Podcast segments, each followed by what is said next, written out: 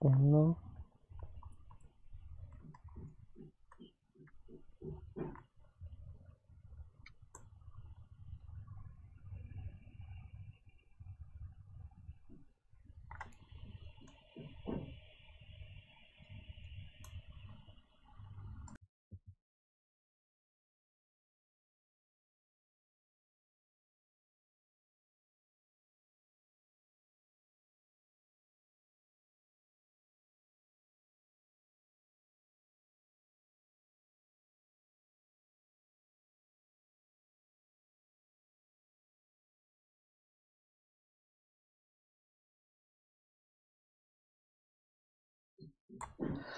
Hola, ¿qué tal amigos de la Sociedad de Bates Azteca? Nos encontramos otra emisión más en este podcast que es Filosofando en tiempos de cuarentena.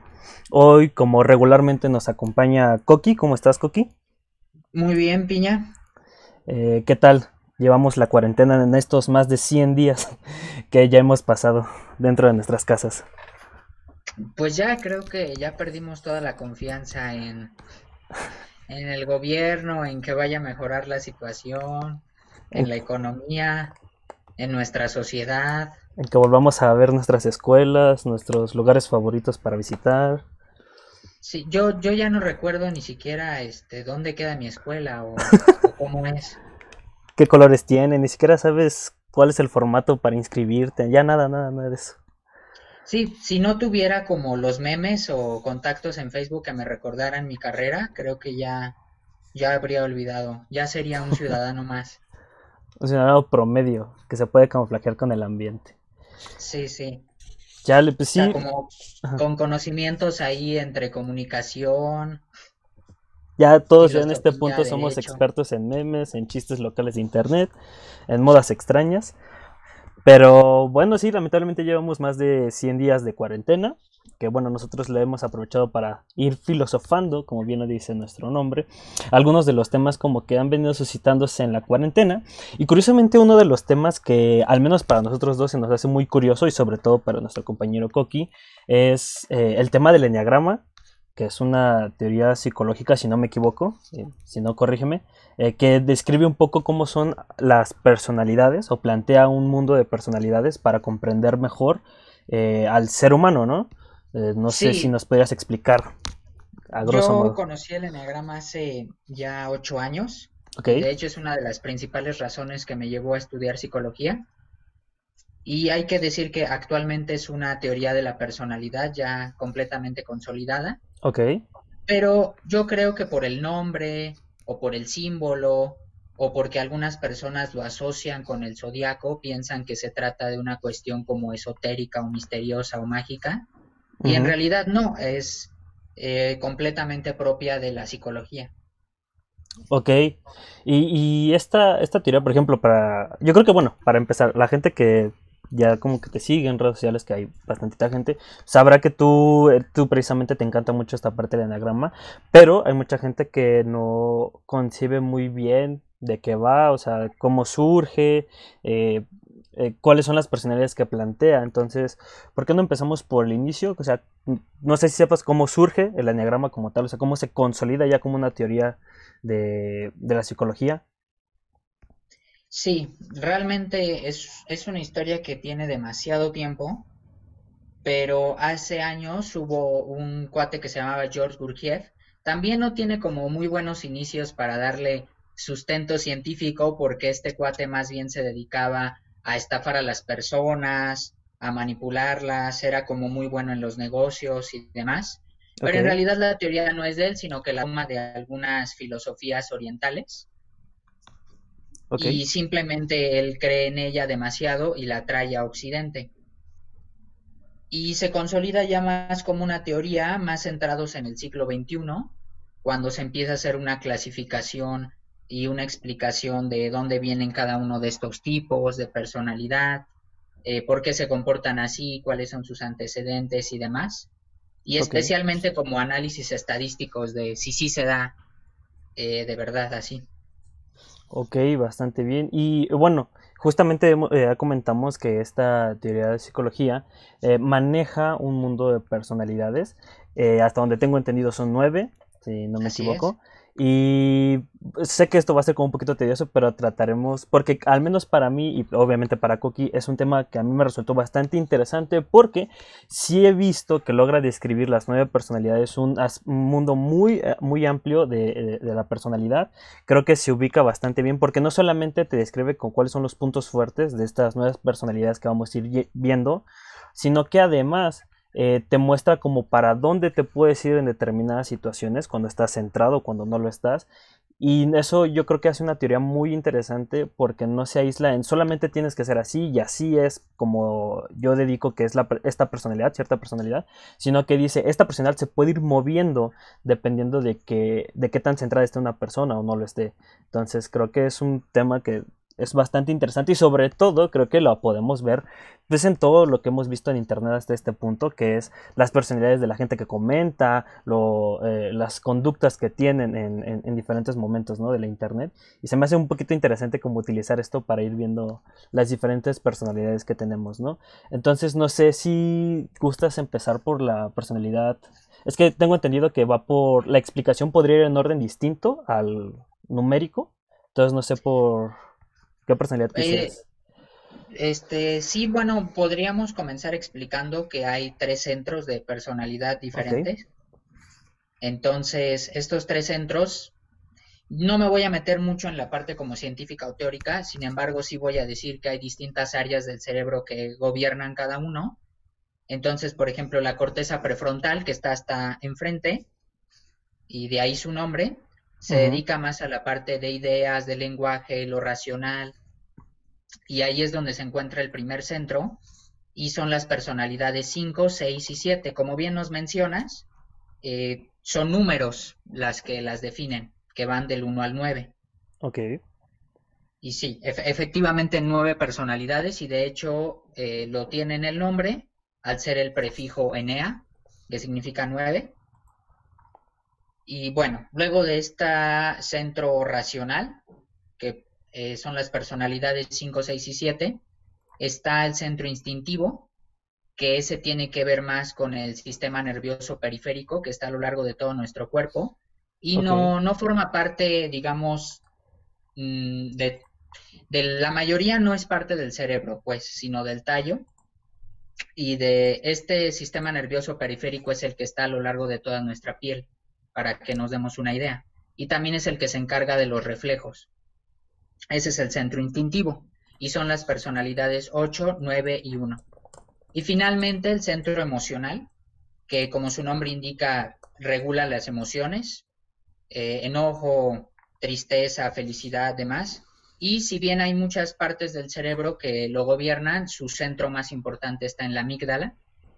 Entonces ahí tenemos los tres, ¿no? Es, es como un mosaico. Entonces son tres triadas. Perfecto.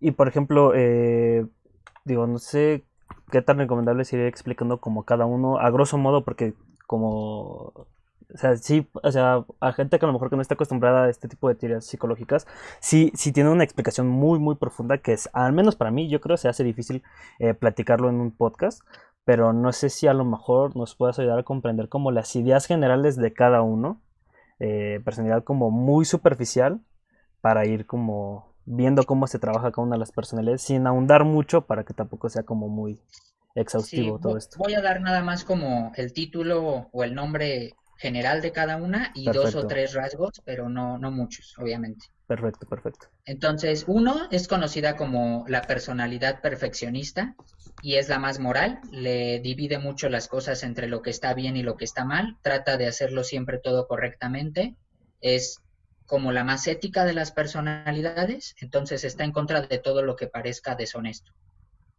Eh, luego viene la dos, que recibe el nombre de ayudador, es la personalidad que podríamos ver como más empática y más cariñosa, eh, es servicial, trata de resolver la mayoría de los conflictos con amor y demás. Sin embargo, su defecto es que podría llegar a ser un poco manipuladora en muchos casos y utilizar estos favores para luego pedirlos o bien para victimizarse.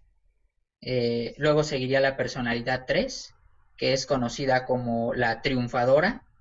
y es la personalidad más competitiva que intenta sobresalir del resto, llenarse de títulos y logros y pues tratará siempre de sobresalir. Y se, creo que es la clásica personalidad que se ha popularizado por temas, por ejemplo, de coach, como de lograr el éxito. Sí, como el que hace más cosas es el más exitoso porque está involucrado en varias cosas. Sí, y, y, además recientemente, probablemente porque vivimos en una cultura capitalista, pues esto va a ser enmarcado en por cuánto dinero tienes, ¿no? O el, esta ideología emprendedora. Ok, ok, ok. Luego viene la personalidad 4, que es conocida como el individualista, algunas lo ponen como el artista, y efectivamente es la personalidad que más dotes artísticos tiene. Ojo, no quiere decir que todos sean artistas, pero la verdad es que sí es muy común encontrar a músicos, escritores, pintores aquí. Tienen mucha hipersensibilidad y es muy fácil, su defecto es que a diferencia de la mayoría de las personas que tratamos de evitar la tragedia, como que hay algo a ellos que les gusta. Eh, no me gusta poner tanto etiquetas, pero siempre digo para que me entiendan las personas que la 4 es la personalidad emo del enneagrama. Ok. Entonces, sí, ¿por qué? Porque verdaderamente tiene como la característica de buscar ser especial. Entonces, también es común que estas personas se llenen de tatuajes e inconscientemente es para mostrar este mensaje de que son diferentes, muy, muy especiales. Ok, ok, bastante. Que sobresalen. Y probablemente serán las eh, personalidades más ofendidas con el enneagrama, porque pues están en contra de que, de que se clasifique de esa manera y buscan ser especiales. Entonces, que se les encuadre en un mismo grupo, pues seguramente no les va a gustar, ¿no? Claro. Luego vienen las personalidades 5, que un servidor es de esa personalidad y es conocido como el investigador o el intelectual. Y efectivamente son personalidades que se quedan mucho como con los porqués, tratan de darle una explicación a los fenómenos de la vida, eh, tratan de llenarse de información y así es como se sienten seguros. Y la ofensa más grande, pues, contra estas personas es que los consideren tontos o inútiles. Ok. Por eso su necesidad de buscar más información para que no se consideren de esta manera. Sí, sí, claro, les da, la información les da bastante seguridad.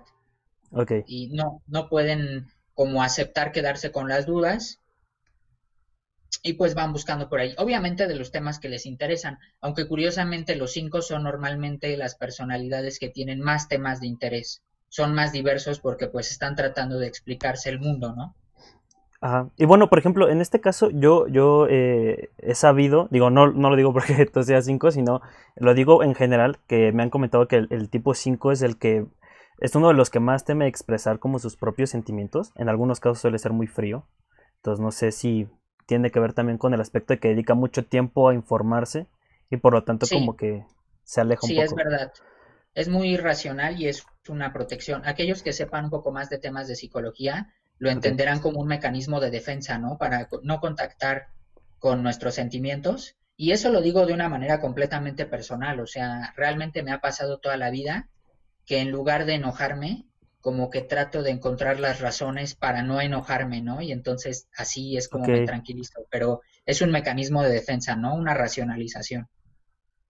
Ok. Y sí, efectivamente, las personalidades 5 normalmente son muy introvertidas y el los únicos que podrían llegar a superarlos en cuestión de introversión son las personalidades 4. Ok.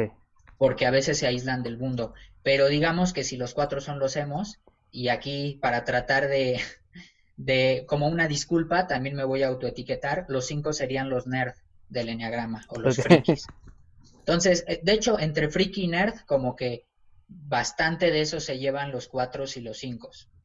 Sí, sí, probablemente sí. Este, bueno, seguimos con las personalidades 6, que son mm, personas, su mayor defecto es la inseguridad.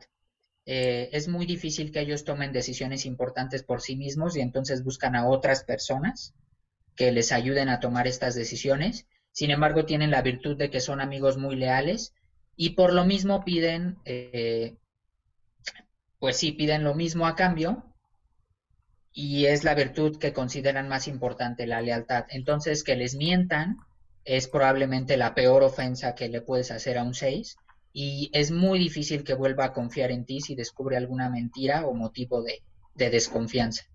Ok. Eh, sí, sí. Eh, personalidad 7, estos son el alma de la fiesta. Eh, estos son las personas como más simpáticas que hacen más bromas, que hay como dos tipos de bullies, unos serían los siete y otros los ocho. Los siete son los tipos como divertidos, que sueltan un montón de bromas y que son bastante carismáticos y normalmente tienen un grupillo de seguidores y son los que tienen toda la iniciativa en las fiestas, por ejemplo.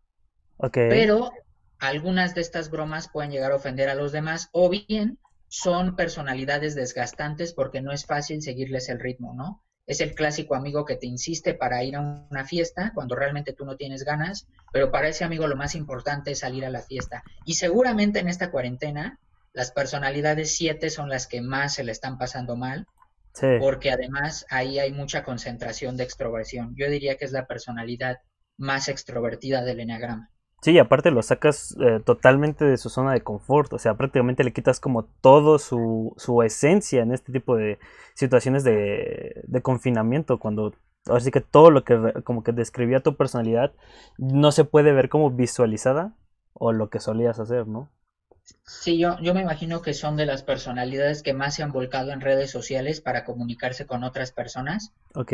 Yo, yo también estoy en redes sociales, pero creo que es muy diferente esta noción de cosas consumir para mí que para comunicarme con otras personas. Y en este caso los siete sí lo harían como continuamente mandar mensajes, llamadas y demás, e incluso pues mm, lo pues juntarse de los argumentos suficientes para salir, ¿no?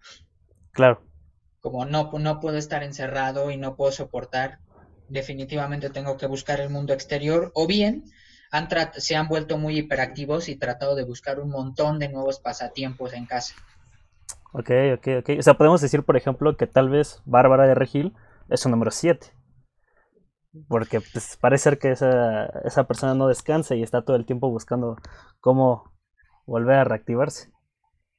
Mm, es posible, aunque yo de Bárbara de Regil pensaría más en un 3. Ok. Como eh, eh, se les nota luego a los tres como esta imagen de éxito y de, de hecho, seguramente si una persona va al gym y trata de mostrar como todos sus avances en el gym, yo pensaría en una personalidad 3 que sí creo que también son como bastante deportistas a comparación de otras personalidades, porque en general quieren mostrar una imagen de éxito, ¿no? De que están logrando cosas en su vida y sí vivimos en una cultura en la que el aspecto físico es muy importante, entonces pensaría más en esa personalidad con, con Bárbara de Regil.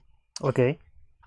Pero efectivamente hay como muchas personas, no sé, que comenzaron a hacer TikToks y seguramente las personalidades 7 están haciendo como 20 TikToks al día. ok. Y pues sí, ¿no? Porque, y neta, como TikTok seguramente muy simpáticos, porque son personas que de por sí hacen bromas en la vida cotidiana y demás. Ya. Eh, lo están expandiendo a un modelo virtual lo que ellos hacían por fuera, ¿no? Seguramente, sí. Seguramente. Ok. Este, pero la personalidad 8, igual no me gusta etiquetar, pero la peor faceta de esta personalidad es como el machito clásico, que es una, de hecho su, tal cual se le dice como el desafiador, el rebelde, el autoritario, es una persona que no admite que otras le den órdenes, prefiere dar órdenes, ser el líder e imponer su voluntad, siempre verse como más fuerte que los demás y tampoco contacta con sus emociones, pero especialmente no gusta de sentirse frágil para nada. Es condenadamente difícil que veas a un ocho llorar y es a la personalidad a la que más le afecta llorar en público. Ok, yo soy un 8, para que sepa como, como horario cultural, pero yo después voy a explicar, o sea, que, o sea, hay cosas que, bueno, lo hemos visto ahorita hasta este punto de las ocho personalidades, que hay cosas que tienen cada personalidad que son buenas y hay otras cosas que tienen como puntos eh, negativos de las personalidades, porque evidentemente ninguna es perfecta. Entonces después vamos a hablar un poquito de cuáles son los pros y contras de estas nuevas personalidades. Puedes continuar. Sí, sí, totalmente. De hecho, creo que los errores mm, más comunes que se llegan a cometer cuando buscas estas personalidades, y seguramente yo lo sigo cometiendo, es solamente decir las cosas buenas o solamente decir las cosas malas. Cuando todas están bastante equilibradas, o sea, necesitamos en nuestra sociedad a las nueve y los nueve tienen grandes cualidades, pero también grandes defectos. Entonces, eh, a mí me gusta llamar al enneagrama como el verdadero zodiaco, para que las personas me entiendan, el verdadero horóscopo, con todo el respeto también que me merecen las personas que creen en el horóscopo, pero eh, evidentemente esto es algo mucho más psicológico y no tiene nada que ver con la astrología, ¿no? Sí, es un poquito más fundamentado, ¿no? Más. Exacto, sí. Entonces, igual como pasa con el zodiaco, no podríamos decir que una personalidad es mejor que la otra. Entonces, especialmente a las personas que les encanta el horóscopo, yo creo que es una primordial invitación para que conozcan el enneagrama. Creo que si les gusta el horóscopo, el enneagrama les va a fascinar. Okay. Así como me fascinó a mí, entonces, adelante. Perfecto. Y finalmente la personalidad 9 es una de las personalidades que mejor cae porque de hecho es conocida como el mediador o el pacifista. Y es justo esta persona que no le gustan los conflictos, entonces se adapta a las necesidades del grupo eh, y a lo que quiere cada uno. Es, digamos, un poco lo contrario que el 8, ¿no? Si el 8 quiere imponer su voluntad, el 9 acepta como la voluntad de los demás. Y su mayor defecto es que se olvida de sí mismo y entonces sus propias necesidades o deseos los deja para el final porque las demás son más importantes, ¿no? Entonces, sin embargo, es una gran virtud como ser un mediador en un conflicto y aparte cae bien porque normalmente se adapta muy bien a los grupos. Eh, si es un grupo muy festivo, pues él se agrega. Si es un grupo reflexivo también. O sea, digamos que va con la corriente. Ok. Y, esas serían las nueve personalidades que en general describen al anagrama propiamente. Que... Esas serían las nueve. Exactamente. De hecho, ahorita eh, les vamos a tratar de poner en la pantalla como el gráfico, o el grafo, mejor dicho, de, de, del enneagrama, porque hay otra, otro aspecto que a mí me parece sumamente curioso y yo creo que es algo muy interesante de qué hablar, que es acerca de que bueno, ahorita, que vean la imagen, eh, pero básicamente se les escribo, es un círculo en donde están puntuados los nueve, las nueve personalidades, este, em, como si fuera un reloj, por así decirlo, de nueve, nueve puntos, pero tienen una particularidad y es que están entrelazadas con líneas, eh, que cada una no solamente señala como la personalidad principal, sino que además, este, te, como que te enlaza con otra personalidad como adyacente, entonces, sí se me hace muy curioso cómo es que, por ejemplo, eh, no sé si se vea ahorita el, grafo, yo espero que sí. Este, sí, ya se está viendo. Este grafo se representa un poco como de qué va. Yo creo que tú te los debes saber de memoria, Cookie. Este, pero para que la gente que no lo conozca, este, aquí de hecho pone, está el grafo con los nombres que nos comentó Cookie acerca de las personales y cómo se describen. Y, justo me parece, por ejemplo, muy curioso que, eh, que por decir el, el, desafiador, o sea, esté vinculado, por ejemplo, con el ayudador o el que más este, brinda su apoyo y con el investigador, ¿no? Cuando, bueno, por lo que nos describiste un poco, eh, tomando el ejemplo muy específico del 8, una persona desafiante que es como, que trata como de imponerse, sobreimponerse a los demás, está muy vinculada con el número 2, que se supone que es el que se dedica precisamente a servir a los demás, ¿no? De alguna manera. Sí, aquí lo que ocurre, cada personalidad del enneagrama se conecta, como bien dices, con dos líneas a otras dos personalidades. Una de esas líneas es la línea de integración. ¿Qué quiere decir esto? Que en su mejor momento cuando se siente cómodo, cuando es una persona amorosa y completamente integrada, integrado lo vamos a entender como algo sano, se va a parecer a otra personalidad. Va a adquirir los mejores rasgos de esta personalidad. En este caso, el 8, como dice, su línea de integración va hacia el 2.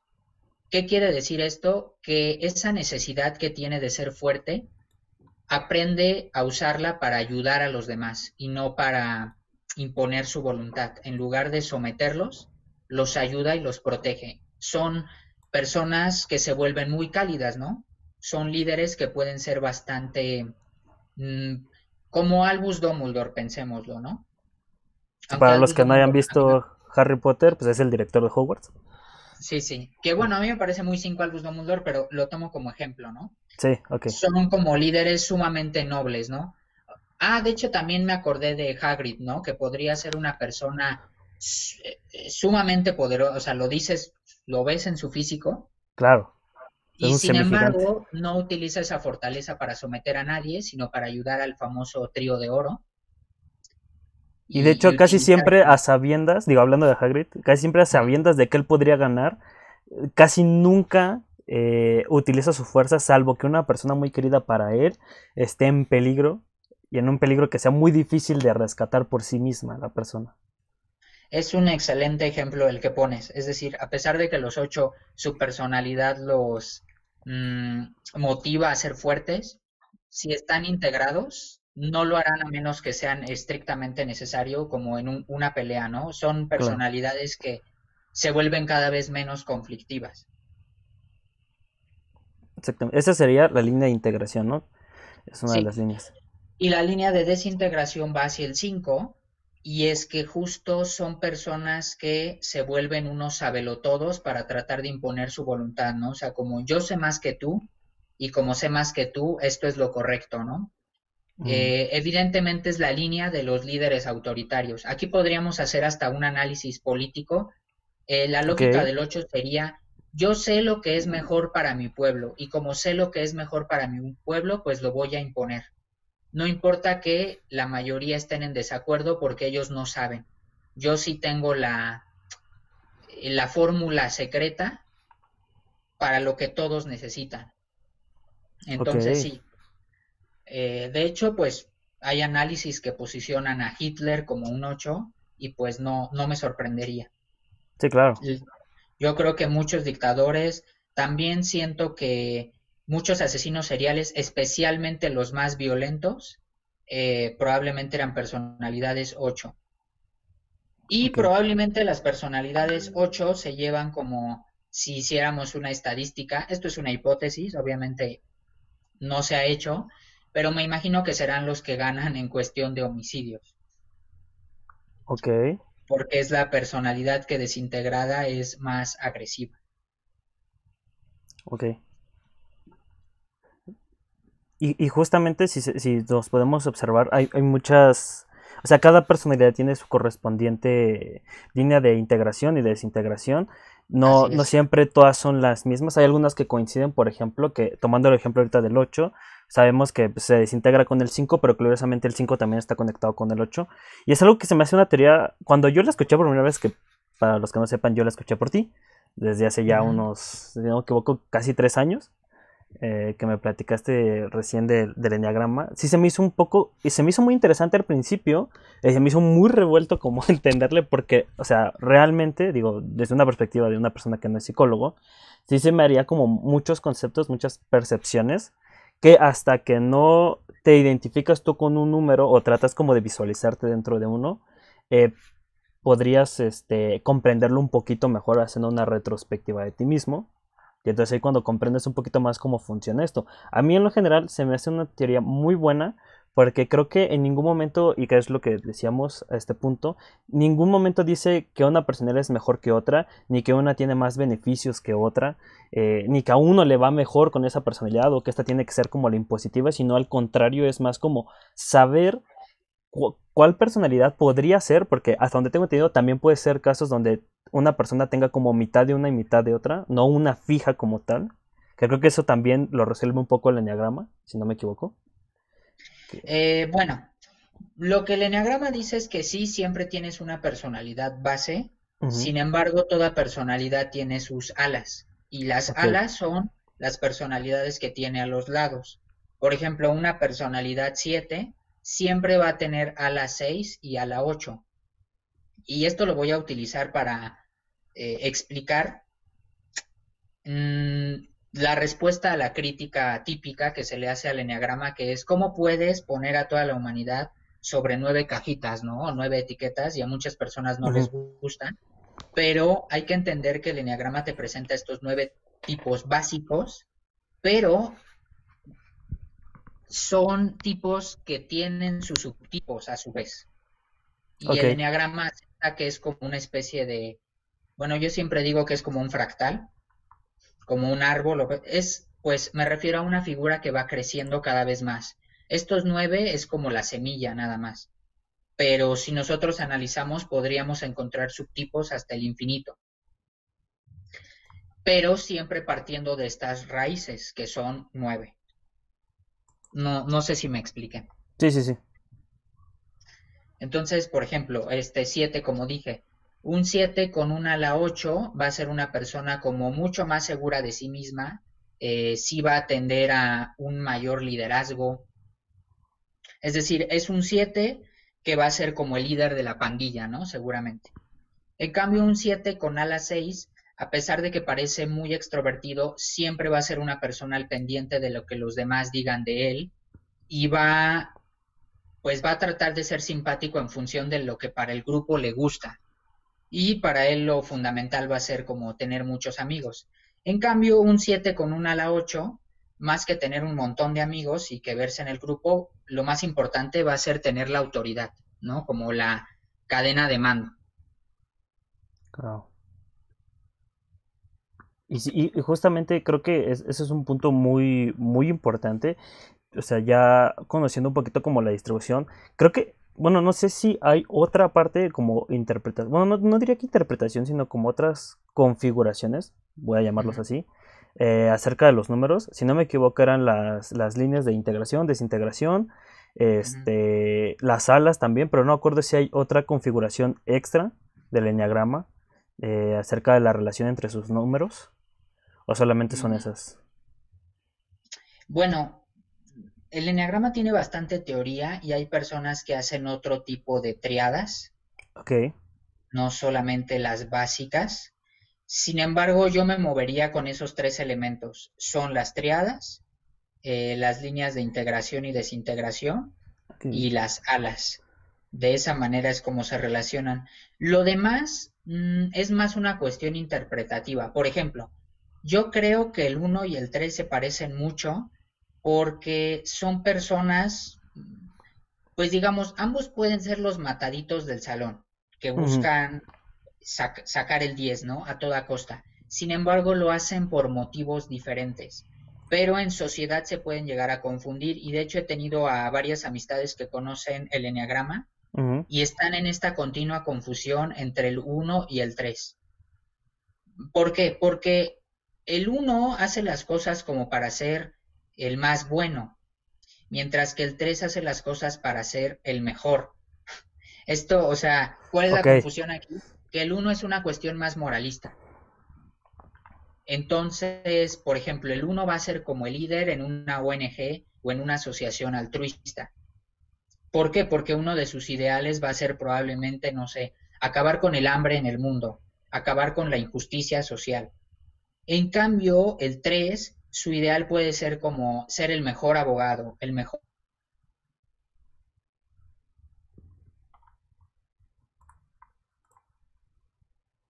Me parece que se cortó un poco, Goki. No sé si sigas con nosotros.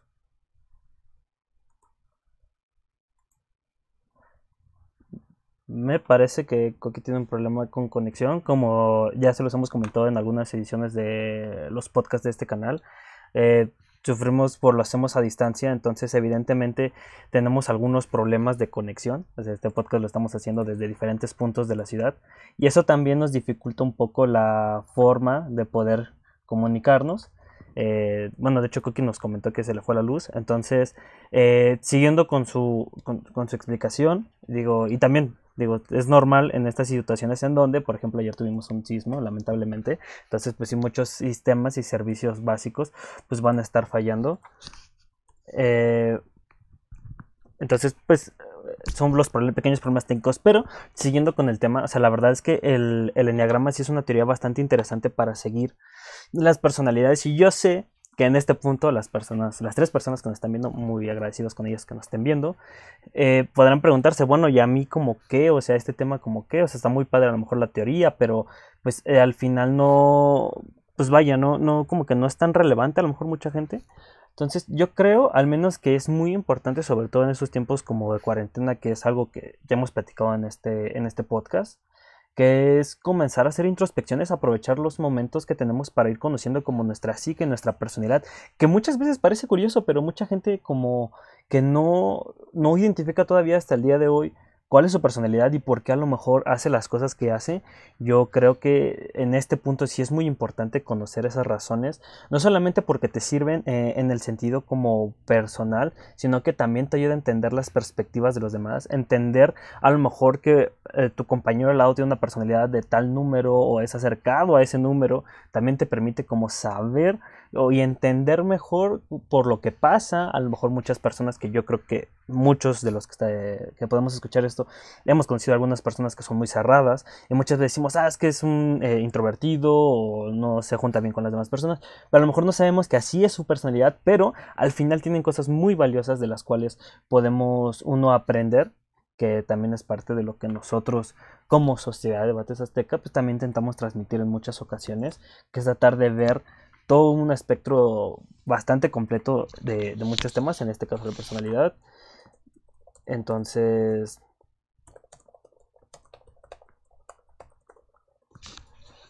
Entonces, en ese sentido, pues sí es como muy importante. Eh, bueno, creo que ya tenemos otra vez de regreso a Coqui. Esperemos que ya haya pasado el error. Coqui, si sigues ahí. Bueno, bueno. Bueno, ahí les comentaba que tuvimos un problema técnico, se te fue la luz al parecer, cosa que pues es normal. Rápido hasta eso. Sí, o sea, no hubo mayor complicaciones. Y justo, eh, Coqui, te, eh, les estaba platicando justamente eh, lo importante que es conocer nuestras personalidades. Eh, yo le estaba diciendo que no solamente es importante para conocerse principalmente uno mismo, que yo creo que eso es algo, un plus muy grande, este, en, nuestra, en nuestra vida cotidiana, cuando uno ya aprende a conocerse casi en su totalidad, sino que además te permite conocer a los demás. te permite también ubicar porque otra persona con la que te sientas, un compañero de clase, un compañero de equipo, eh, se comporta de esa manera, puedes entender un poquito cómo funciona él y por consecuencia pues funcionar mejor en colectivo todos nosotros. Yo al menos he tenido muchas experiencias, sobre todo trabajando con equipos, eh, no solo de universidad, sino incluso eh, en, la vida cotidiana, en donde muchas veces como que no entendemos por qué la otra persona a lo mejor es demasiado entusiasta para uno, ¿no?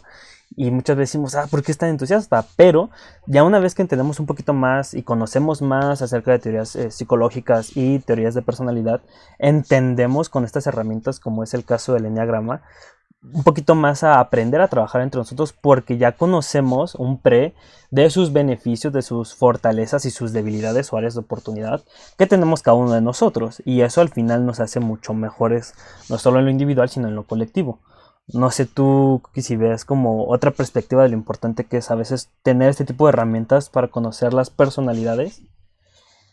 Pues eh, yo hablaría acerca de que el enneagrama sí es un tema delicado, a veces hasta un poco riesgoso, en el sentido de que principalmente me gustaría que se viera como una herramienta de autoconocimiento, ¿no? Es decir, eso es lo primordial, conocerse a sí mismo. ¿Por qué digo esto? Porque es muy tentador, después de conocer el enneagrama, ponernos a etiquetar a todas las personas que conocemos en la vida cotidiana, eh, lo cual puede irse muy fácilmente a una crítica o a un juicio. Sin embargo, pues sí, o sea, si va a ser con todo el respeto posible, si va a ser para hacer crecer a las personas y comprenderlas, y principalmente yo diría que empatizar, pues sí, digamos que con mucho cuidado me acercaría a tratar de, comprender a los demás, pero algo que sí igual quiero como dejar muy en claro es que yo he tenido a veces confusiones para cuando tengo amistades muy cercanas, como saber de qué personalidades son, ¿no? Y tal vez yo puedo tener como mi intuición de qué personalidad son. Sin embargo, la última palabra siempre la va a tener la persona. Y lo digo porque me ha ocurrido, eh, especialmente tengo una amiga muy cercana que a veces le he dicho demasiadas veces que a mí me parece una personalidad 3. Sin embargo, llegué a decirlo tantas veces que, a ella le molesta, que, que, ella se enoja y es como, no, yo soy personalidad 1. Y la verdad es que ese es un error de mi parte, ¿no? Ese es un error de criterio. O sea, no soy yo quien le va a poner su personalidad, Claro. Eso es algo como muy ofensivo, sino que ella siempre pues tiene la última palabra, porque además el enneagrama se basa en heridas madre.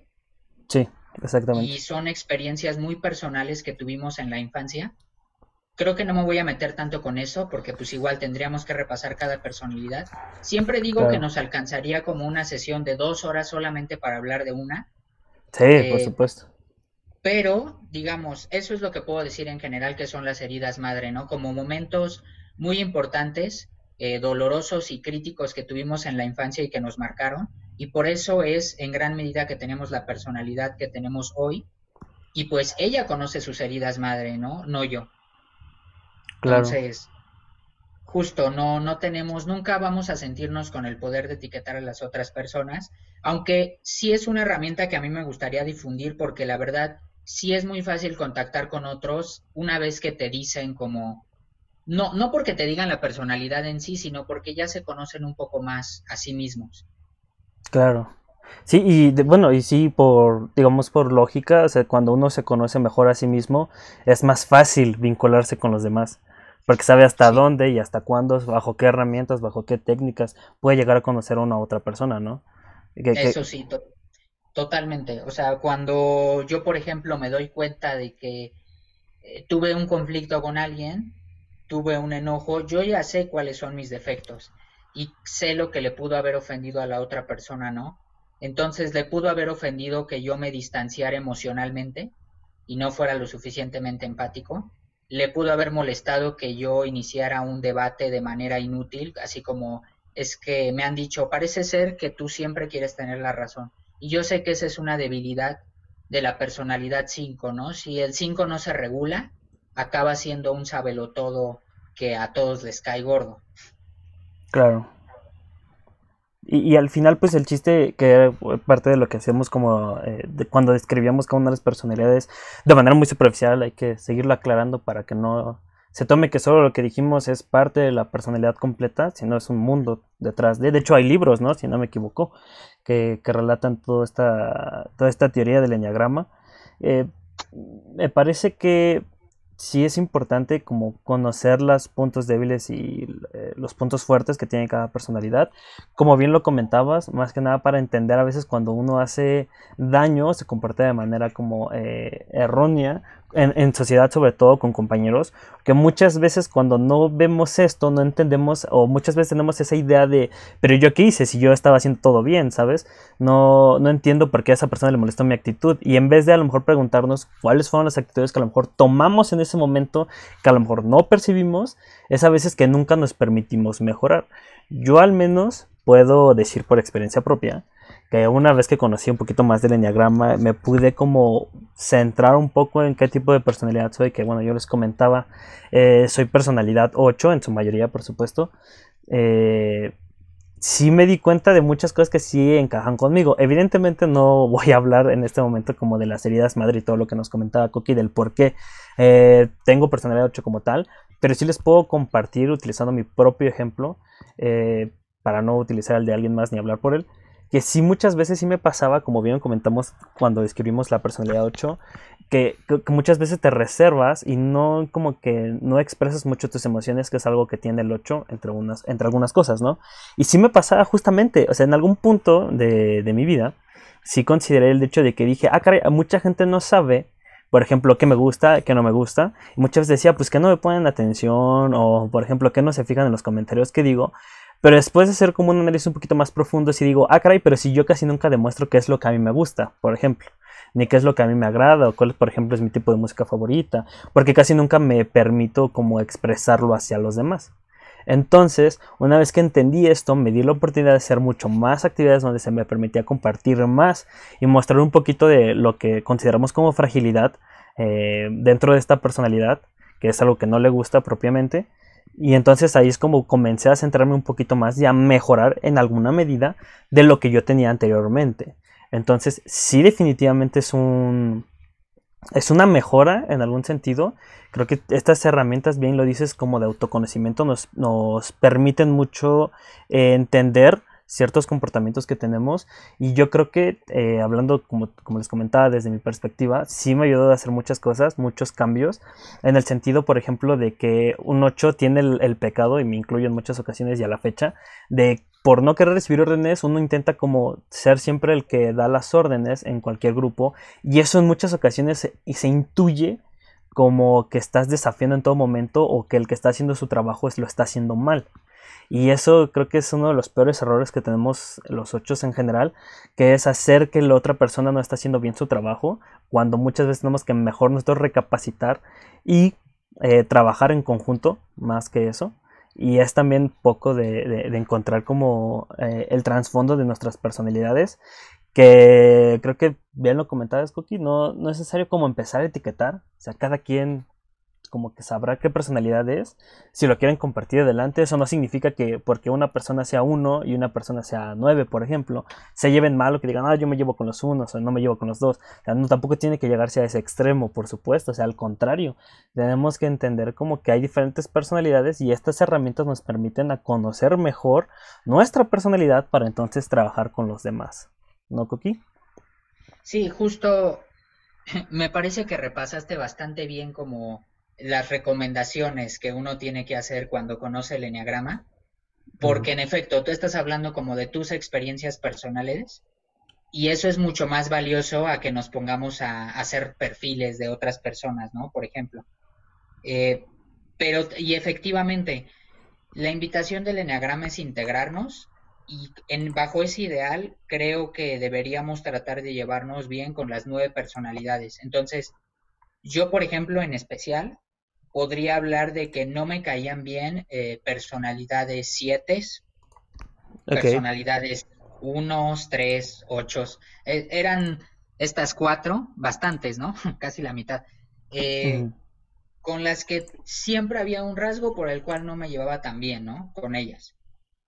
Mm, sin embargo, ahora creo que he aprendido a, por ejemplo, era una invitación a socializar más y a tratar de convivir más por parte del 5 y tal vez así es cuando te cae mejor el 7 porque comprendes como toda su faceta extrovertida, que, que es una parte que evidentemente le falta al 5. Entonces, vamos a detectar a una persona que está completamente desintegrada justamente porque tira demasiado hate, ¿no? A, alguna personalidad. Porque hay alguna personalidad que de verdad no traga para nada. En cambio, eh, las personalidades más integradas, y esto es algo bastante interesante del Enneagrama, hay una premisa muy importante que es, mientras más integrada sea una personalidad, no solamente se lleva mejor con las demás, sino que se parece más a los demás, como que es más difícil distinguirla. ¿Por qué? Porque tiene las virtudes de, de otras personalidades. En cambio, eh, por otro lado, una personalidad que está completamente desintegrada, justo es más fácil de identificar, porque se habla de la palabra desintegración porque ha perdido justo a sus otras partes. ¿Y por qué hablamos de personalidad base? Igual es la premisa de que el 80% de nuestros rasgos se van, van a ir con esa personalidad, pero siempre hay un 20% que se va hacia otras. ¿Por qué? Pues por las alas, por estas líneas de integración y desintegración que hablamos, o simplemente por la misma convivencia. Por ejemplo, yo tengo muchos rasgos 3 y 2 porque mis papás son personalidades 3 y 2. Ok. Sí, y justamente este es un, punto muy importante, que es este, yo creo, bueno, digo, yo sé que a lo mejor ya que tú y yo, Cookie, lo hablamos desde una perspectiva ya conociendo un poquito estas herramientas, justamente decimos, ah, es que sí, sí, de verdad cambió. Yo sé que mucha gente va a decir, no, ¿cómo crees que va a cambiar? Pero dense la oportunidad, que es eh, lo que muchas veces repetimos en todos los podcasts de este canal, es dense la oportunidad de conocer otras, otras perspectivas mm, de las cosas que ya consideramos como reales, ajá, otros mitos eh, y, con, y, con, esas herramientas créanme que se quitan muchos estereotipos en lo individual. ¿Por qué? Que era lo que comentábamos con el ejemplo del caso de la personalidad que se parecía al emo. Ajá. Que muchas veces cuando uno no conoce estas herramientas se atribuye personalidades que realmente no son las que a uno le dan. ¿A qué me refiero con esto? A mí me pasó mucho tiempo que antes de conocer el enneagrama yo consideraba que mis actitudes así tenían que ser porque de alguna manera ya como que mi personalidad estaba definida como una persona como más este más alejada, más como de liderazgo, si podemos decirlo de alguna manera sin pecar en lo en lo narcisista. Este, pero ya después que uno conoce estas herramientas y dice, ok, puedo estar en una mejor posición dentro y manteniendo mi personalidad.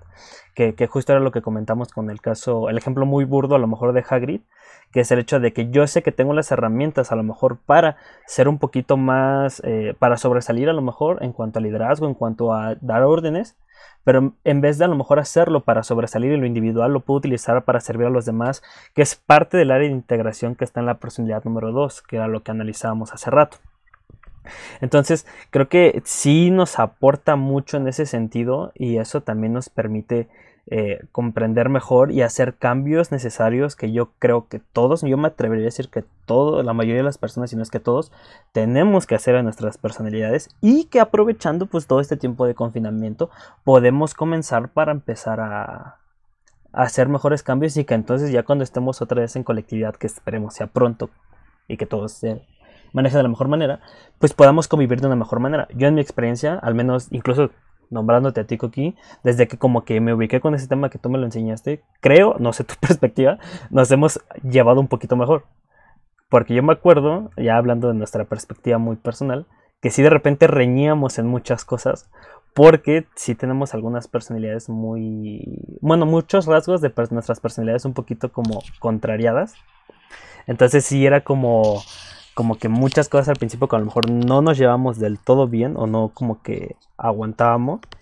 Entonces yo creo que aprendiendo esto como que fue más fácil porque como ya lo hemos comentado aquí, Coqui considera que es un número 5 y yo considero que soy un número 8 y como ya lo revisamos, un 8 tiene la parte desintegrada en un 5. Entonces ahí como que también en perspectiva hablando exclusivamente de nosotros, también nos ha ayudado. No sé tú cómo lo hayas visto, Coqui, digo, para poner mejor el ejemplo sí son personalidades bastante inflexibles en su punto. O sea, un 5 y un 8 efectivamente pueden tornarse en discusiones muy fuertes, pues porque el 5 quiere tener la razón y el 8 quiere ganar esa discusión, ¿no? Entonces, eh, definitivamente puede ser muy conflictivo. Hay, hay, hay demasiado poder, ¿no?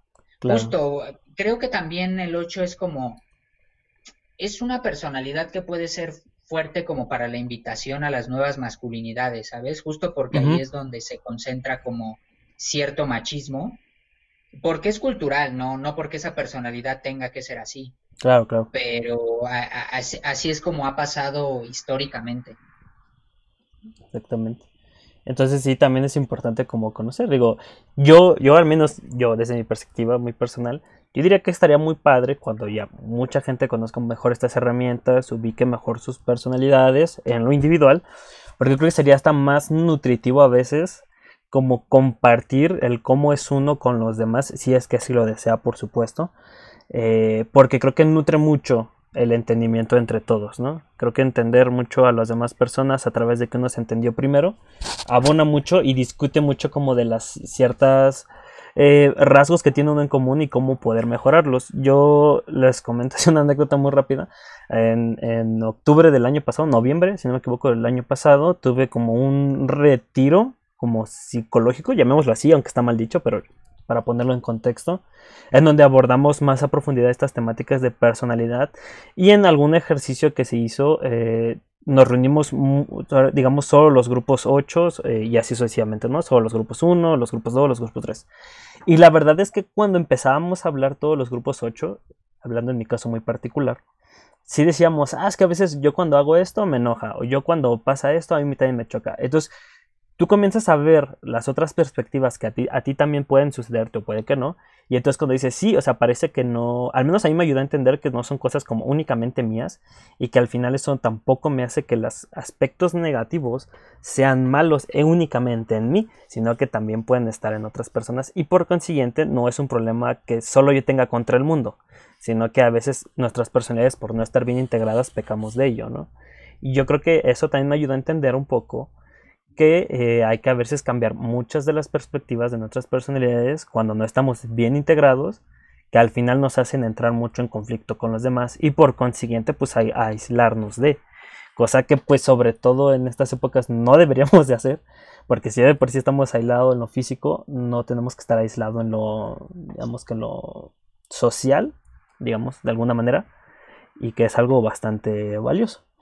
Eh, no sé, Coqui, si quieras agregar algo más, porque ya se nos está acabando un poquito el, tiempo de este episodio, alguna una recopilación, un resumen de lo, de lo que hemos hablado. Pues, pues sí me gustaría recordar y hacer énfasis en lo que dices, porque sí creo que, no digo, obviamente no, no fue solo por conocer el enneagrama, pero sí noto como un crecimiento personal eh, en ti, sí noto que hemos conflictuado mucho menos pero eso no ha sido porque nos hayamos distanciado, sino porque, porque es mucho más fácil empatizar. Claro. Creo, o sea, y, antes era justo mucho más difícil. creo que también la necedad es algo que caracteriza a, pues a una personalidad desintegrada, que no se quiere mover y no quiere comprender a los demás. Entonces, no importa de qué personalidad seas, de qué eneatipo, en general una buena recomendación es pues trata de comprender a los demás, o sea, trata de ver en qué mundo viven y más que ver eh, y comprender, sentir, ¿no? o sea, como acercarte a, esa emoción. Y bueno, simplemente eh, creo que otra parte muy interesante, también teórica que, le quiero, que les quiero compartir acerca del enneagrama, pues es que cada personalidad tiene un punto ciego, que es justo su defecto primordial y que es algo que normalmente no ven. Y el enneagrama es muy antiguo y por lo tanto una de estas bases para crear los puntos ciegos fueron los pecados capitales.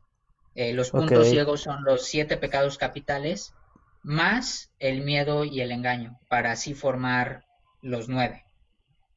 Ok, bastante interesante. No, sé si me expliqué, no sé si a lo largo de este podcast algunas de mis explicaciones han sido medio complejas, pero espero que no. Y si no, en estos últimos minutos, si tienen dudas, pónganlo en el chat. Nosotros trataremos, y sobre todo Coqui, que es, eh, aparte de muy conocedor en el tema, aparte es, está formándose como psicólogo, entonces también nos puede ayudar mucho a discernir un poco mejor, a lo mejor que una persona promedio. Entonces, si a lo mejor algo no quedó claro, a lo mejor lo explicamos mal, si igual nos quieren poner en los comentarios, todavía hay tiempo en estos últimos minutos. Y también aclararles que digamos, la psicología no funciona como otras ciencias en las que una teoría puede tal vez refutar a la otra porque tiene mejores explicaciones, como la física, no sé. Eh, la psicología no funciona así y especialmente en las teorías de la personalidad pueden trabajar en equipo. Es decir, el enneagrama no vino a decir que las demás teorías de la personalidad están equivocadas, sino que eh, abordan las realidades de la personalidad de manera diferente. Entonces, yo elijo casi siempre el enneagrama porque a mí en lo personal me gusta, porque yo decidí como tener mayores conocimientos de esta teoría y porque yo me identifico fuertemente y me gusta demasiado a veces hasta para verlo en programas de televisión, series, películas, los personajes y demás. Es decir, es una preferencia pues enteramente personal pero no es una competencia para mí de decir esta es la mejor teoría de la personalidad y punto, sino que en general son bastante interesantes. Además, no todas las teorías de la personalidad clasifican como tal. Esta sí, a mí me, gusta que, lo haga. Y lo veo también como mucho más... Ay, no sé qué pasó ahí. Se trabó un poquito, creo, pero continúa, sin problema. Este, pues simplemente puedo ver más cómo aplica en mis amistades y en mis relaciones cercanas el enneagrama y además, si bien hace 30 años no lo era tanto, creo que está adquiriendo cada vez más popularidad y creo que eso también habla de cómo las personas se están identificando cuando la conocen, que es algo que también me gusta mucho. Pero entonces sí, solamente quería dejar eso en claro, así como para todas aquellas personas que dicen, no, bueno, pues yo prefiero esta y por eso el enneagrama es mentira, es como, no, no, no va así. Es como las, las teorías de la personalidad pueden, pueden y deben coexistir para explicar mejor, eh, pues, justo eso, las personalidades y la mente humana.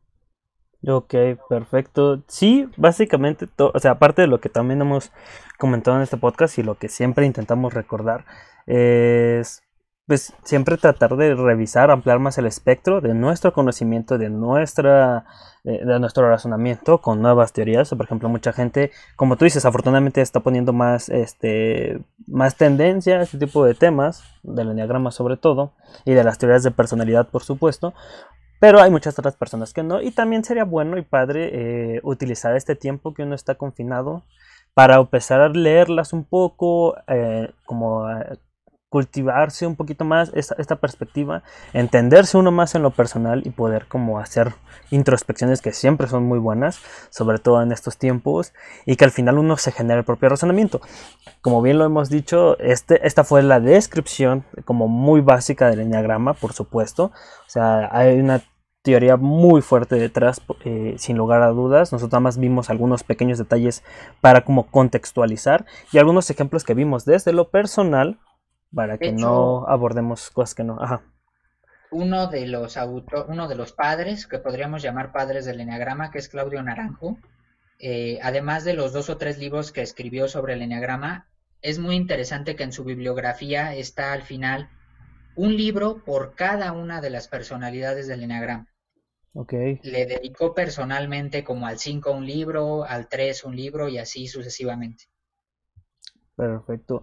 Y de hecho, ya para ir cerrando todo, todo este episodio, de, este podcast. Eh, Coqui, no sé si tengas algún lugar donde te puedan seguir, sobre todo tú porque hablas de este tema muy regularmente y de repente haces reflexiones muy muy interesantes acerca de este tema en particular. Creo que ayuda muchísimo a hacer más fácil y digerible estos temas. No sé si quieras eh, promocionar tus redes sociales o algún lugar donde te puedan encontrar para que vean un poquito más de lo que hablas por lo regular. Eh, pues Facebook es realmente el eh, donde estoy la mayoría del tiempo. No sé si ahí puedas, creo que puedes escribir en la descripción del video eh, mi Facebook y pues la página que tú ya conoces, ¿no? Que por cierto se llama eh, Psicología Bien Mexicana para todo el mundo. Entonces ahí también me pueden buscar y trataré de, de publicar otra vez como más cosas del Enneagrama porque en ese tema he estado un poco inactivo. Ok, perfecto. Y bueno, ya terminando, nos queda más que recordarles que nos sigan eh, en el canal de YouTube donde están viendo esto, o si lo están escuchando en Spotify, que también estamos ahí, nos sigan en nuestro canal de YouTube, Sociedad Azteca, al igual que nuestra página de Facebook, Sociedad Azteca, en donde no solamente avisamos de cuando estamos comenzando a transmitir los podcasts, sino que también probablemente nos mudemos para allá en algún momento para seguir haciendo los podcasts. Entonces, de ahí es como la fuente principal de donde damos los anuncios, platicamos un poquito de lo que hacemos como sociedad en general, más allá de los podcasts y algunos de los eventos que vamos a tener en el futuro, muy cercano espero, eh, algunos talleres de oratoria y argumentación, también de debate, que es a lo que nos enfocamos un poco nosotros. Entonces espérenlo, eh, síganos en nuestras redes sociales, que igual, como dice Coqui, van a estar en la parte de la descripción, entonces ahí los pueden consultar. Si nos estás viendo YouTube, nos puedes escuchar en Spotify como SDA o buscar Sociedad Azteca, igualmente en la descripción está el link para que nos vayas a ver. O también nos puedes seguir por este mismo canal de YouTube si es que nos estás escuchando en Spotify. Así que, como siempre les decimos, traten de ampliar un poco más su espectro de conocimiento este fue el cuarto episodio de Filosofando en tiempos de cuarentena. Los esperamos la siguiente semana. Esperemos todo salga bien. Y eso sería todo. Nos despedimos, Coqui. Hasta luego. Hasta luego. Muchas gracias por escucharme. Gracias. Hasta luego. Nos vemos amigos. Hasta la próxima.